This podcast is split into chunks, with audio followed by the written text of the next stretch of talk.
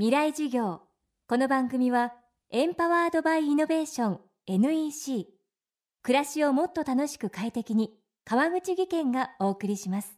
未来授業月曜日チャプター未来授業。今週の講師はアルピニスト野口健さん。99年エベレストの登頂に成功後25歳で7大陸最高峰世界最年少登頂記録を樹立。その翌年からはエベレストと富士山における清掃登山をスタートさせ以後野口健環境学校を開校するなど積極的に環境問題への取り組みを行っています。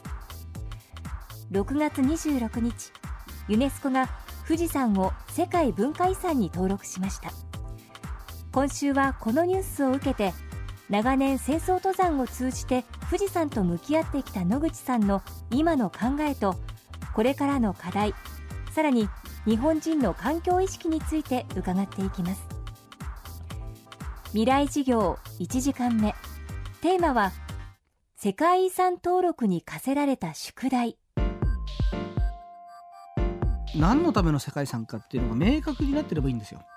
例えばその富士山を守るための世界遺産だとするならば今までもこう入山者が多いとかね観光客が非常に多いしトイレの問題とか、まあ、いろんなゴミの問題とかいろんな問題があったんですよ。それを例えば受け入れ体制を作る、まあ、つまり入山規制するのか入山料を取るのかとかその受け入れ体制とかっていうことが何一つ決まらないまま世界遺産だけが先に決まったんですよね。ですからあの世界遺産になって本当100%幸せかっていうとねとも言い切れなくて世界遺産になったがために逆に自然が悪化していくケースっていうのはねいくらでもあるんですよ。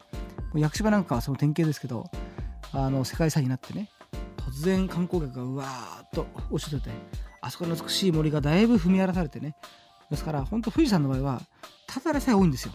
年間三十数万人が登って5合目までで300人弱の人が入ってねもうただでさえいろんな問題を抱えている中で受け入れ体制を決めないままに世界遺産になっちゃったのでこの夏は多分とっても大変なことが起きましたね。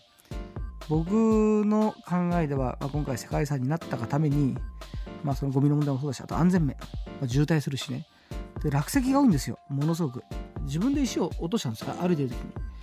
で1個が落ちると2個3つになってバーっといくんですよね。で登山者がいっぱいいるってことはその分その列にね石が落ちてたら誰かはぶつかるんですよね。ですから多分その落石の事故も含めてね。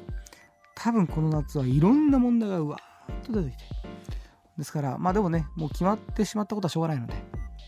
大事なことはこれからどうするかっていうことなので特に静岡山梨県の両県がね中心になって世界遺産登録に動いたのでこの両県の担当者はこの夏どういうことが起きるかっていうことをちゃんと調べてねそれを踏まえた上で来年までにはどうするかっていうことをこれはもう待ったなしではないとねもうこの夏はもうしょうがないです。もう何もしないままもうもう山開き始まってますから。で、通常世界遺産になったら、6年後にいろんなことで確認が入るんですよ。その環境面どうなってるとか、世界遺産になったから悪いことが起きてないかとか、まあ、いろんな 6, 6年後に1回見直しをする時間があるんですよ。これはもうだいたい平均6年後なんですよ。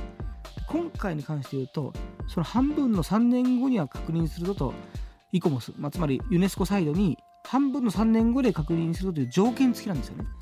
で、これは異例なんです。で、これはどういうことかというと、イコモスの方もいろいろこう調べてね、富士山が抱えてるいろんな問題ば彼らは分かってるんですよね。で、いろんな条件つけてるんです。受け入れ体制を作れとか、あとはまあ霊峰富士と言ってますんで、信仰の場なんでね、ふもとのその富士5湖があるじゃないですか。湖、山梨湖とか、川口湖とか。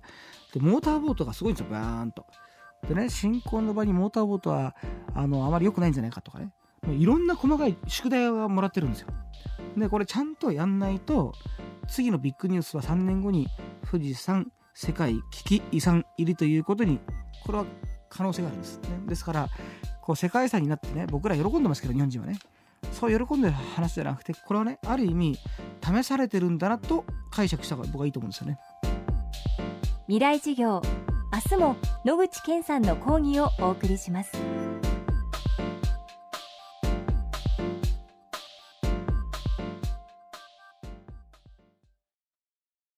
仕事のフットワークまで軽くする圧倒的な軽さを。たどり着いたのは手にした瞬間きっと驚く。約 875g の13.3型ウルトラブック。バーサプロウルトラライトタイプ VG 劇的な軽さをあなたに。もっと自由な働き方へ。NEC 川口技研。こんにちは。新井萌です。地球にも人にも優しい OK 網戸で気持ちのいい夏を送りましょう。萌えは網戸でエコライフ。川口技研の OK 網戸。川口技研。未来授業。